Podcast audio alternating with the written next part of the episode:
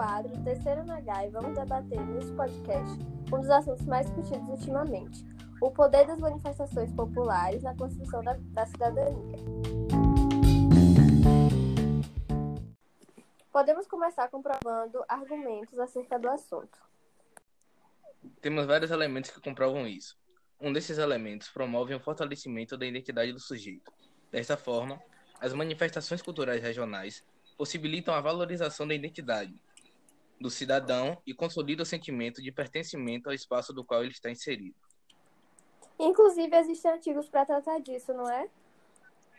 Sim, temos uma lei sobre diretrizes e bases que estabelece que os currículos em cada sistema de ensino devem discutir, devem discutir a diversidade exigida pelas características regionais e locais da sociedade, da cultura e da economia dos educandos. Eu li que existem características sobre as manifestações, você pode citar algumas? As manifestações culturais de uma sociedade apontam características de pertencimento de indivíduos a um grupo.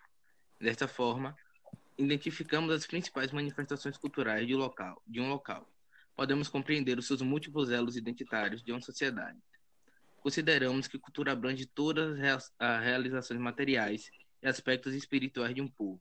Em outras palavras, Cultura é tudo aquilo que é produzido pela humanidade, seja no palco concreto ou no plano imaterial, desde artefatos e objetos até ideias e crenças. Cultura é todo o complexo de conhecimentos e toda habilidade humana empregada socialmente. Além disso, é também todo o comportamento aprendido de modo independente da questão biológica, a partir da realidade do educando. Considerando seu saber prévio, é extremamente necessário para que a sua formação de um conhecimento mais aprofundado seja significativo discente. Permitir que o educando compreenda seu espaço de convivência é o ponto inicial que o investigará a visualizar as diferenças e transformações que ocorrem nas mais variadas sociedades, levando o determinado estudante a um senso crítico mais intenso, fazendo com que eles possam progressivamente conhecer a realidade do local onde habitam. Devanier, ouvi um comentário sobre a questão do ensino de história e sua contribuição à identidade. Comenta um pouco com a gente sobre isso.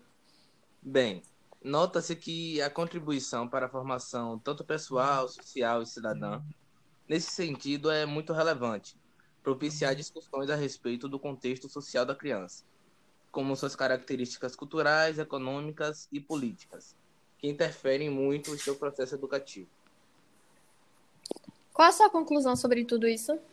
É, diante disso, é importante que a criança compreenda que há muita influência e diversos fatores que contribuem para a sua formação individual e que considera um sistema de representações que permite a construção do eu, ou seja, permite que o indivíduo se torne semelhante a si mesmo, diferente dos outros.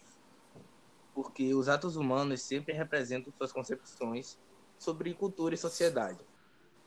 E faz repensar as, as ações sobre as gerações futuras. Modificam também, consequentemente, o tempo.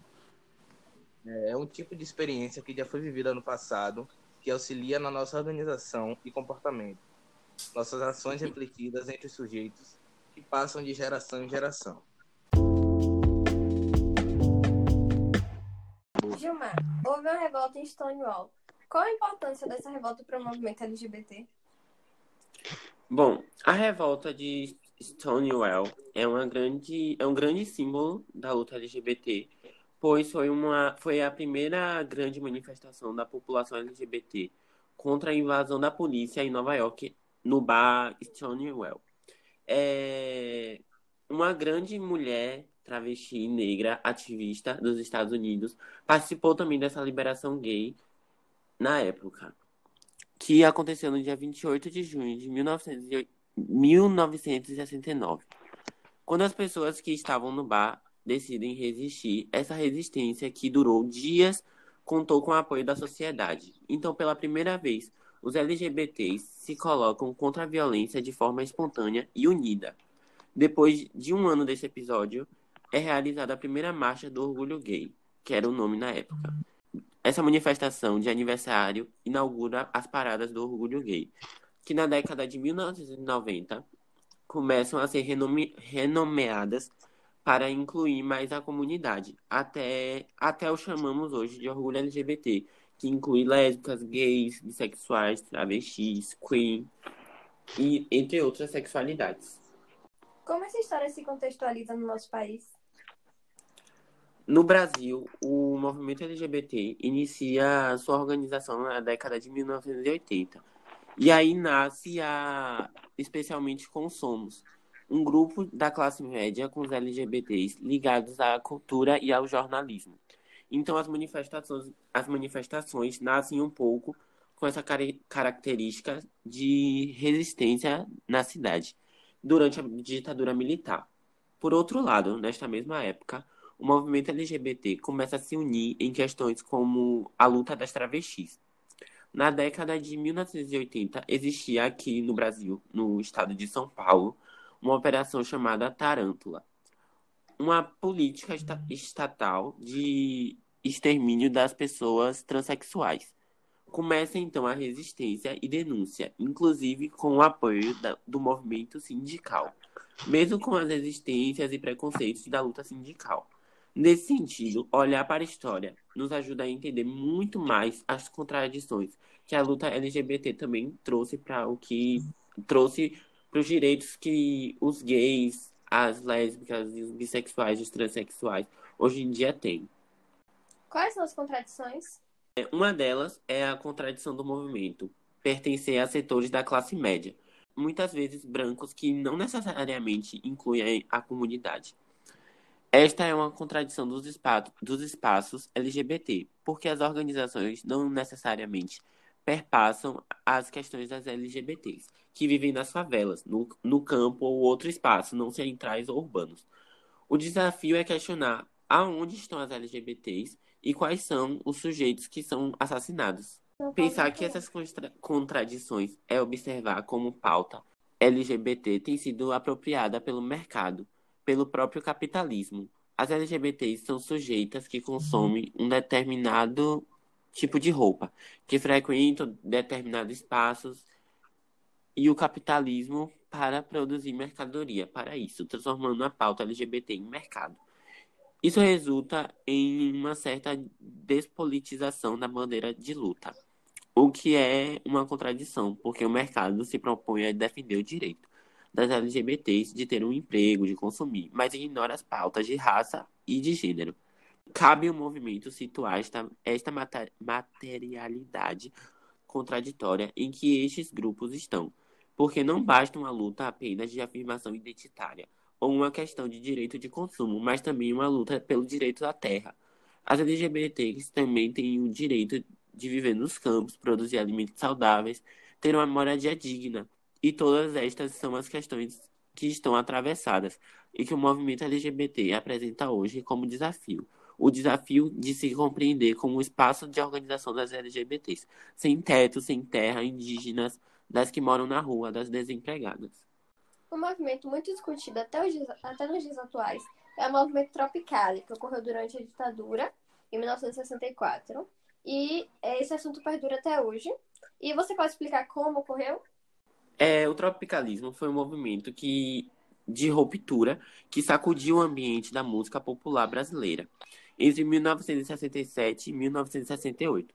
Seus participantes formaram um grande coletivo, cujos destaques foram os cantores e compositores Caetano Veloso, Gilberto Gil, além das participações da cantora Gal Costa e do cantor-compositor Tom Zé, da banda Mutantes, e do maestro Rogério do, do Prate. A cantora Nara Leão e os letristas José Carlos Capinã, Torquato Neto, completaram o grupo e que teve também o artista gráfico, compositor e poeta Rogério Duarte como um dos seus principais mentores intelectuais. A censura, inclusive, é um dos marcos desse período que a gente acaba discutindo até os dias atuais. E algumas atitudes do governo atual pode perceber que ela acaba sendo enraizada. Você pode citar algum, alguma atitude? Do governo, do, do que o governo hoje em dia tem de, em comum com o governo da ditadura que aconteceu o tropicalismo, no caso. É a censura. O que, qual a atitude em que o governo atual censurou algo, entendeu? Qual o momento? É perceptível que o governo atual relembre o governo da ditadura, pois é, recentemente o presidente Jair Messias Bolsonaro ele se recusou a admitir que estaria censurando o cinema, apenas sugeriu que produções fossem financiadas pela iniciativa privada. Ele está falando dos filmes com temática LGBT. Ele falou que quem quiser pagar, que fique à vontade, mas não irá interferir em nada. Mas se for garimpar na Ancine filmes que estavam sendo prontos para ser captados no recurso do mercado. Ou seja, ele acha totalmente inútil a produção com temática LGBT, que é uma temática que assim traz muitas, quali traz muitas qualidades para quem quiser assistir, pois traz a luta LGBT, traz o desenvolvimento de uma pessoa LGBT e isso ajuda muito para uma pessoa que está se descobrindo, para uma pessoa que quer pesquisar, que quer saber sobre isso, então ajuda muito. E ele está censurando isso, é uma regressão para a ditadura militar. Sobre a doação de sangue, Gilmar, você pode me explicar um pouco sobre esse episódio e como a censura pode se encaixar? Bom, o Supremo decidiu que impedir homens que fazem sexo com outros homens HSH de doar sangue é inconstitucional. Esta restrição faz parte de um artigo presente em uma portaria do Ministério da Saúde de 2014 e em resolução da Anvisa, que é a Agência Nacional de Vigilância Sanitária de 2016. E, segundo os documentos, indivíduos do sexo masculino que tiveram relações sexuais com outros indivíduos do mesmo sexo e ou as parceiras sexuais destes eram considerados inaptos à doação pelo período de 12 meses, ou seja, um ano. Caso, caso apresentassem o desejo de doar sangue, homossexuais deveriam ficar um ano sem ter relações sexuais para serem considerados aptos. A decisão é considerada história, porque a partir da decisão do STF, o governo brasileiro terá que tratar homens gays e bissexuais da mesma forma que homens heterossexuais ao doar sangue, assim como mulheres trans travestis que são tratadas pelo gênero masculino no momento da doação.